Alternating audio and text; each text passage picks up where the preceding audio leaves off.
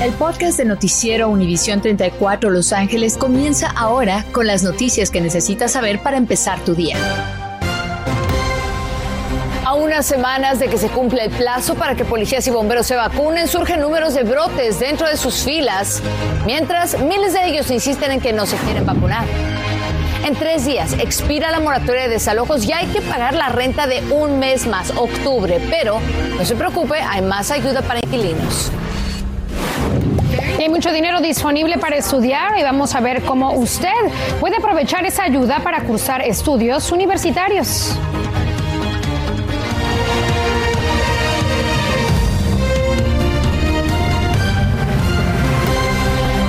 Cerrando ya el mes de septiembre. Hoy es 27 de septiembre del 2021. ¿Cómo está? Muy buenos días. Me acompaña Yarel hoy porque Anabel sigue de, eh, de asueto. ¿Cómo así es, muy bien, Gaby. Qué gusto acompañarte, levantarme tempranito el día de hoy. Hoy sí dormí, así que vengo con todas esas esa, esa, energía y esa fuerza para hacer el noticiero contigo. Un gusto como siempre. Fantástico, mil gracias, Yarel. Pero eh, empecemos ya con las noticias locales. Esta mañana comienzan las investigaciones en un aparatoso accidente en Pacoima. Dejó seis personas heridas y una persona sin vida. El conductor de una pica blanca estaba dando una vuelta hacia Merced Street y de Merced Street hasta Laurel Canyon y una Dodge, un Dodge, un vehículo rojo, lo chocó. El conductor de la pickup murió en el impacto. El Charger rojo terminó impactado contra un edificio. Ahí había niños dentro de ese vehículo Charger, quedaron atrapados, tuvieron que ser liberados por los bomberos el carro que andaba caminando al sur morado este, este atroncó con la camioneta y después de eso el carro morado siguió al, este edificio que, que está mirando ahorita. Yo dije rojo porque se veía rojo, pero sí efectivamente era morado y entonces los menores que estaban allí tuvieron que ser transportados al hospital. Dentro del edificio que se impactó ese eh, Dodge Charger que le ve, dormía un niñito de 11 años. Un pedazo del coche se metió por la ventana, le cayó en la mano, cortándole un dedo. También fue tratado. Creen que la velocidad fue el factor principal en este accidente. Identificaron al hombre armado que atemorizó a bañistas y surfistas, además de familias allá en Huntington Beach al terminar el abierto de surf. Murió abatido por la policía Ronnie Andrew García, 43 años de edad. Se negaba a tirar lo que se veía como un arma, la traía bajo la ropa. No dijeron de dónde es él. Eh, al parecer no tenía relación con el evento de surf. Conste, al parecer, todavía están investigando. Incluso cuando ya estaba en el suelo, el individuo trataba de tomar el arma, pero no lo logró. Ahora, debido al abierto de surf, sí que había policía extra en el área y lograron actuar rápidamente para, pues para, para que evitar algo más grave. Mientras tanto, Nazón Joaquín García, líder de la Iglesia de la Luz del Mundo, acusado de múltiples crímenes sexuales, incluyendo videos con niñas menores de edad de la congregación de la cual es líder, tiene corte el día de hoy. Nazón, junto con sus cómplices Susana Medina Oaxaca, Alondra Ocampo y Azalea Rangel fueron arrestados cuando aterrizaron en Los Ángeles. Eso fue en el verano del 2019. Los cargos de abuso sexual contra menores datan del 2015 y hasta el 2019. La semana pasada los abogados de Nazón trataron de posponer una vez más el juicio, pero la Corte ordenó que se presenten el día de hoy. Ese juicio podría durar cinco a siete semanas. Y salió a la luz datos reveladores de la cantidad de casos de coronavirus entre filas de los policías y bomberos de Los Ángeles. Y esto justo cuando están demandando a la ciudad porque se oponen a que los obliguen a vacunarse. Y esta mañana Zoe Navarro nos tiene detalles de todo lo que está trascendiendo. Adelante, Zoe. Así es, Gaby, se ha registrado un eh, número de contagios constante desde que inició la pandemia en eh, los oficiales de policía y también en bomberos. Y cuando vemos los números del número de casos que ha incrementado, muchos de ellos están reflejados en dos agencias, especialmente acá en donde nos encontramos, en la central, en la Agencia Central de Policías y en la de Los Ángeles, las dos que están acá. Esto representaría por lo menos unos 200 11 brotes, unos 2.500 casos y eso representaría un 9% de la fuerza laboral en estas agencias um, de seguridad pública. Se sabe también que los funcionarios de salud del condado de Los Ángeles han identificado cientos de brotes de, de coronavirus en policías y agencias de bomberos desde el inicio de la pandemia. Sabemos de, de ellos que no quieren vacunarse, muchos de ellos están en contra y aseguran que no los deberían de obligar, pero eh, muchas personas aseguran que esto es contradictorio ya que ellos son eh, pues el la fuerza que protege a los demás y si ellos están eh, pues contagiados no representan una, una buena, un buen ejemplo para las personas. Por eso es que eh, se, hablaría de un 56% eh, por ciento de empleados de LAPD y un 58.5% de empleados de los bomberos. Así que estamos hablando de un número bastante alto. Por supuesto que nosotros tendremos más adelante más información acerca de esto porque pues durante mientras este esto sucede, la pandemia no termina, más casos te van representando y más personas dentro de estas agencias también van muriendo, Gaby.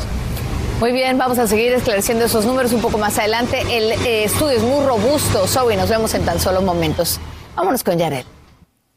Gracias, Gaby. Bueno, continúa bajando el número de hospitalizados por coronavirus y ese es un buen indicador de que las vacunas están funcionando, pero no hay que bajar la guardia. El último informe habla de 907 pacientes en el condado de Los Ángeles. Hace un mes eran más de 1.700.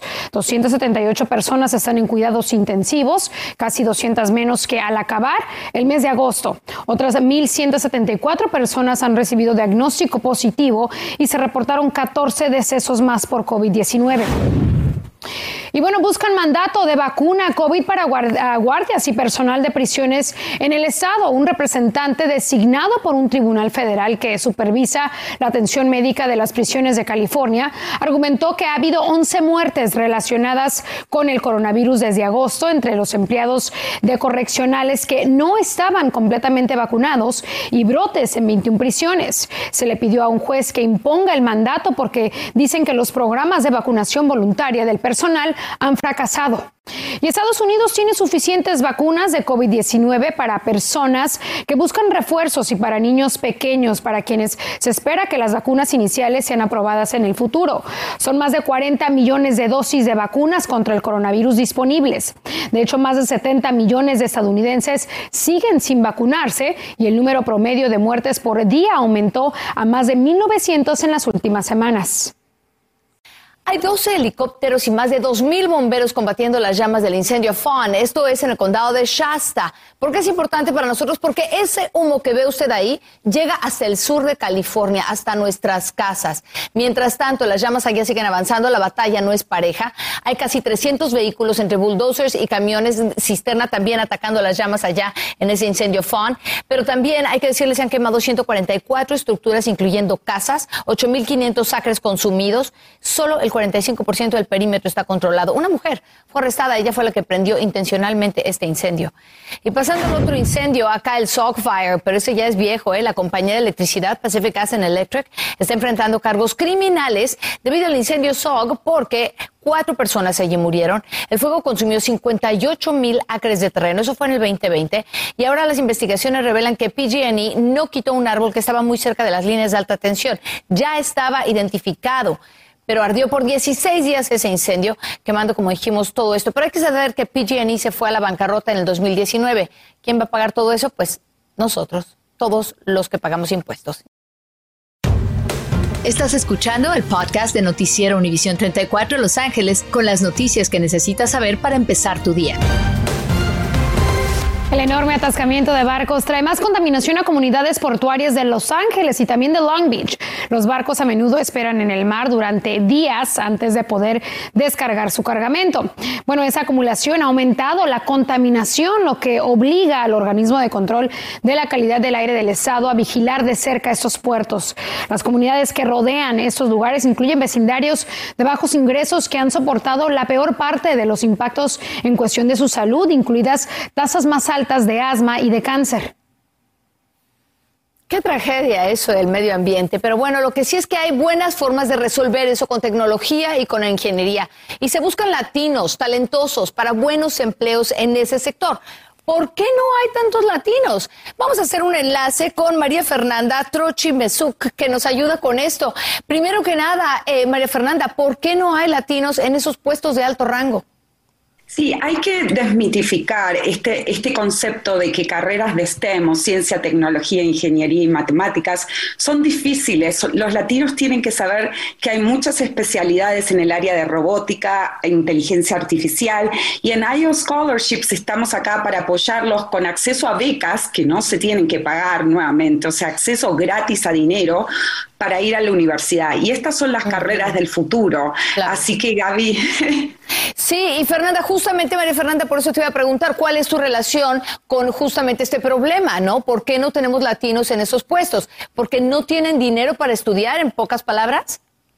Eh, es uno de los problemas, pero también el problema es que los latinos piensan de que son carreras difíciles de, seguir.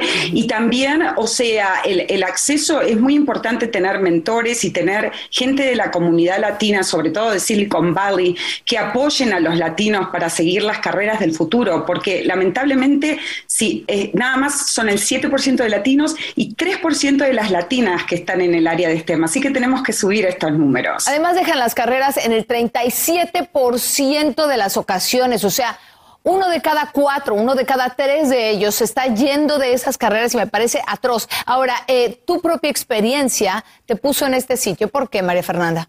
Sí, eh, tuve la oportunidad de ganarme eh, un grant eh, de Stanford Latino Entrepreneurship Initiative y realmente conocí a muchos latinos en Silicon Valley, donde me enseñaron que la tecnología ayuda no solamente en cuestiones laborales, sino en cuestiones de cómo hacer el negocio más eficiente. Y yo personalmente tengo pasión por IO Scholarship porque me he ganado becas durante toda mi carrera, así que no he pagado para ir a la universidad y yo quiero darle las mismas oportunidades a otros latinos. Pues ahí está la información en pantalla de cómo hacerlo. Hay que visitar scholarships, ioscholarships.com. Eh, hay que inscribirse y número tres, hay que buscar y solicitar una beca conforme le toque. Un poquito más adelante vamos a seguir conversando contigo. Las mujeres latinas tienen mucha menor representación, así es que a todas esas chavas latinas presten atención. Ya vamos a regresar con más información. Gracias, María Fernanda. Gracias, Javi. Lo bueno es que hay ayuda disponible. Bueno, en otros temas, el gobernador Gavin Newsom decidió firmar una ley que elimina la palabra alien o extranjero en varias secciones del Código del Estado de California. El gobernador considera que es un término ofensivo para un ser humano, alimentando la narrativa de discriminación. En su lugar, la palabra extranjero será reemplazada por no ciudadano o migrante, ya que el gobierno de Estados Unidos ha utilizado el término para referirse a las personas que no son ciudadanas del país desde el año 1798. Las escuelas donde no se aplica el mandato de usar cubrebocas tienen tres veces y media más posibilidades de provocar un brote. Fíjese que el CDC estudió lo que pasaba en un estado en específico, en Arizona. Mire, de julio a agosto tuvieron 191 brotes entre mil escuelas, desde kinder hasta el doceavo grado, en los condados de Pima y Maricopa. La gran mayoría de estas escuelas donde hubo brotes, pues no exigían el uso de cubrebocas. El impacto no es solamente a quien se enferma, sino a miles de personas a quien tienen que aislar y otra vez aislar y sin clases. Vamos contigo, Yarel. Muy bien, Gaby, gracias.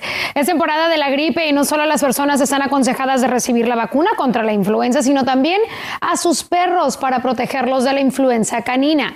El perro se enferma, pero se pone mucho más enfermo si tiene influenza canina, así que esa neumonía puede pasar sin detectarse, pero eh, aquí de hecho en Los Ángeles recientemente se reportó un mayor brote de gripe canina debido a esto. Los veterinarios están recordando que los perros sean vacunados también contra la gripe.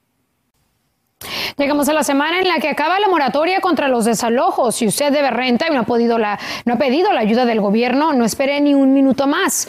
Quienes soliciten la ayuda quedarán protegidos hasta el 31 de marzo, aunque la solicitud esté pendiente de tramitar. Las solicitudes también se seguirán aceptando después del viernes, así que recuerde que tiene que notificar al dueño de la propiedad que pidió la ayuda para iniciar una solicitud. Llame al 833-430-2122 o vaya a housingisKey.com. Y siguen cayendo impostores que robaron fondos al EDD en solicitudes de desempleo que eran falsas. Un hombre de 26 años en San Leandro fue acusado de conspirar con un amigo en la cárcel y su esposa para presentar 91 peticiones por desempleo, con las que recibieron casi 2 millones de dólares. El dinero lo usaron como enganche para comprarse una casa, además de comprar un Audi. Las investigaciones comenzaron cuando un funcionario de prisiones confiscó dos teléfonos que tenían fotos de las tarjetas del EDD. Mientras tanto, si usted termina hospitalizado por no estar vacunado, oiga, contra el coronavirus, prepárese porque aunque tenga un seguro de salud robusto, las aseguradoras no quieren seguir perdiendo dinero por personas que no se quieren vacunar. Simplemente lo que va a pasar es que el 70% de los hospitales ya no están cubriendo esos costos como al principio de la pandemia con el argumento de que hay vacunas y que si una persona no se quiere vacunar tiene que asumir también los gastos que implica el curarse. Estaría bien que les cobraran porque pues les dieron la oportunidad de vacunarse para que no cayeran al hospital. Y yo creo que es una manera de que la gente entienda de que tiene que vacunarse. No es algo muy justo para la gente que no tiene y hemos oído de casos que la gente se ha puesto la vacuna y no ha caído muy bien, entonces una forma es, es difícil decir. En el estado de California hay un comisionado de aseguradoras, así es que ellas tienen que cumplir con lo que es su parte del trato, pero de cualquier manera la factura podría ser grande llegar a miles de dólares. Y bueno, la respuesta es no caer enfermo. Estás escuchando el podcast de Noticiero Univisión 34 Los Ángeles con las noticias que necesitas saber para empezar tu día. Y se han reportado cambios hormonales en 27 mil casos después de que muchas mujeres se pusieron la vacuna contra el COVID-19. ¿Qué es lo que debemos de saber? La doctora Dayan Pérez nos acompaña esta mañana para contestar todas sus preguntas. Doctora, qué gusto me da saludarla. Muy buenos días. Eh, cuéntenos por qué algunas mujeres podrían creer estar pasando por cambios hormonales después de obtener la vacuna. ¿Qué tal, querida Yarel? Saludos a ti y a tu auditorio. Bueno, efectivamente, estos más de 27 mil casos se reportaron en el Reino Unido y no hay una razón específica, una causa directa por la cual pudiera haber estos cambios hormonales. Sin embargo, efectivamente, algunas mujeres han experimentado cambios, modificaciones en su ciclo menstrual, ya sea que se alarga o bien que tienen un sangrado más intenso de lo habitual durante uno o dos periodos. Eh, doctora, ¿y cómo es que esos componentes, los componentes de la vacuna eh, podrían afectar de alguna forma las hormonas. ¿Hay estudios sobre eso? Ninguno de, los, ninguno de los componentes de la vacuna tendría por qué afectar las hormonas. Sin embargo, algunos ginecobstetras consideran que posiblemente, si es que uno busca alguna relación, podría ser que la respuesta inmunológica que se desarrolla después de inocular la vacuna podría generar una inflamación de los ovarios y estos cambios hormonales y también afectar ligeramente el recubrimiento interno del útero y también ocasionar estos grados más intensos, pero realmente ningún componente de la vacuna tendría por qué afectar. También hay que considerar un poquito el estrés que puede ocasionar cambios hormonales que modifican el ciclo menstrual. Así es, eh, doctora. Este, ¿Qué información también existe actualmente sobre el impacto de la vacuna en la menstruación? Realmente no hay estudios todavía que demuestren una causa-efecto de la vacuna sobre la menstruación. Así que habrá que hacer más estudios en este sentido, pero por ahora no hay ninguna causa-efecto directa. Y de hecho, bueno, pues muchas mujeres experimentan cambios eh, del ciclo menstrual en alguna etapa de su vida, cuando suben de peso, cuando bajan de peso. Y finalmente ha habido cambios de hábitos durante la pandemia. Muchas personas tal vez son más disciplinadas, hacen más ejercicio, bajan de peso eso y esto también puede ocasionar cambios hormonales que modifican el ciclo menstrual. Entonces habría que ver si realmente es la vacuna u otros factores que podrían estar relacionados con la pandemia. Claro, incluso usted lo mencionó hace algunos instantes, el estrés también ocasionado por la cuarentena, la pandemia. Vamos a contestar otras preguntas importantes, estos cambios hormonales a largo plazo para muchas mujeres después de vacunarse eh, con usted, Diana. Así que muchísimas gracias, doctora, por estar el día de hoy con nosotros. Muy bien, la conversación sigue más adelante, pero por ahora sepa que algunos expertos creen que aún no hemos visto lo peor de la variante Delta. Creen que en las próximas semanas y meses podríamos ver un repunte de contagios de coronavirus, estimando que diferentes partes del país podrían ver brotes en diferentes momentos. Ahora, por supuesto, siguen recomendando la vacuna para, para protegernos todos. Reportan actualmente 114 mil casos de contagio de coronavirus a la semana en el país, pero para que la situación se controle tendría que llegar a menos de 20 mil. Y una joven hispana, hija de inmigrantes campesinos, ha demostrado ser todo un orgullo no solo para su familia, sino para toda la comunidad. Jasmine Araceli Barrita fue seleccionada entre más de 500 mil estudiantes de Cal State por su excelencia en los estudios para recibir una beca y un premio de 6 mil dólares. Cuenta ella que sus padres fueron su inspiración. La motivaron para que no terminara como ellos trabajando en el campo, sino que se dedicara a los libros y ahora está por graduarse en Economía y Administración de Empresas. Yo por lo menos ah, trabajé en el campo temporalmente. Hay personas, ¿verdad? Como mis padres y otros, ahora sí, campesinos, ¿verdad? Que eh, no tienen opciones. Otra de mis metas es poder ayudar a mis padres financieramente. Ellos han sacrificado muchas cosas por mí y ahora sí que es imposible poderles pagar todo lo que ellos, ellos han hecho por mí, ¿verdad? Qué bonito mensaje, el sentimiento de muchos hijos de inmigrantes. Jazmín es la primera, de hecho, en ir a la universidad en su familia y aparte de estudiar, dedica el tiempo como voluntaria ayudando a la comunidad a completar sus declaraciones de impuestos. Bueno, aquí está algo muy interesante, que no tiene que salir corriendo usted esta mañana a comprar papel de baño, toallitas desinfectantes y otros productos como al principio de la pandemia, aunque Costco sí está limitando la cantidad que puede comprar de estos productos. Resulta que esto tiene que ver básicamente con no necesariamente que estén escaseando, sino que no están llegando a las tiendas. Sí los están produciendo, pero no están llegando. Hay camiones y barcos parados, quieren evitar que ciertos productos realmente se acaben antes de que puedan reponerlos y por eso limitan la cantidad que puede comprar. Yarel, vamos contigo. Gracias, Gaby. Y bueno, los fanáticos de los Rams le dieron la bienvenida al nuevo mariscal, bueno, al mariscal Tom Brady, quien quedó impresionado con el estadio SoFi, donde se jugará el próximo Super Bowl. Jugaban en casa contra los Bucaneros de Tampa Bay y la victoria se la quedaron los Rams, que ganaron 34 a 24. Cuatro touchdowns de Matthew Stafford comandaron este triunfo y el equipo de Sean McVay le quita el invicto a Tom Brady y mantiene su racha, su racha perfecta. El 3 de octubre reciben a los Cardenales. Por la seguridad de estudiantes y personal, hoy hay más policías patrullando la Chapman University y es que el viernes un intento de ataque sexual. Una persona fue sorprendida por un sujeto enmascarado, salió de los arbustos, golpeándola en el rostro, después la siguió atacando ya en el suelo. Ocurrió poco antes de la una de la madrugada en el área de Heleny Hall. Ahora no está claro si la víctima sostuvo heridas de gravedad, pero bueno, todo está siendo investigado para encontrar al sospechoso. Se sabe es delgado, mide alrededor de seis pies de estatura, o sea que es alto. Y además, hoy en su comunidad queremos compartir que hay una feria de recursos de vivienda de las seis y media hasta las ocho y media.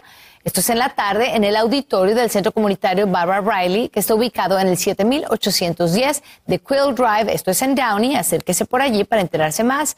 Y el Departamento de Servicios Sociales va hoy a responder preguntas sobre la manutención infantil. Ahora van a estar ahí desde las 10 de la mañana hasta las once y media en el 2855 al este del Boulevard Olympic en Los Ángeles también puede llegar para allá y van a ofrecer vacunas a mayores de 12 años, claro, si es que están con eh, papá o mamá o tutor legal. Y Facebook por fin respondió para defenderse de un artículo publicado en el Wall Street Journal, donde se aseguró que Instagram es tóxico para los adolescentes. En el comunicado de Facebook, de hecho, dijeron que esa información no era del todo precisa porque los informes no se interpretaron correctamente. Ahora, eso, eso también ha causado también mucha indignación entre los padres en las plataformas sociales y ellos dijeron que, eh, que esto que fue publicado no era exacto. Más bien también que muchos adolescentes de los que han escuchado sienten que Instagram les ha ayudado cuando están pasando por problemas y por momentos difíciles. Y bueno, Google puso en marcha dos nuevas herramientas que permiten que las cámaras frontales de todos los teléfonos inteligentes funcionen detectando los movimientos faciales y oculares. Esto será de pues mucha gran ayuda para personas eh, con discapacidad o con movilidad reducida. Los usuarios pueden escanear también la pantalla de su teléfono y seleccionar una tarea sonriendo, levantando también la ceja, abriendo la boca o mirando a la izquierda a la izquierda, a la derecha o hacia arriba. Así que algo pues muy innovador de parte de Google. Gracias por escuchar el podcast de Noticiero Univisión 34 Los Ángeles con las noticias que necesitas saber para empezar tu día. Puedes descubrir otros podcasts de Univisión en la aplicación de Euforia o en univision.com diagonal podcast.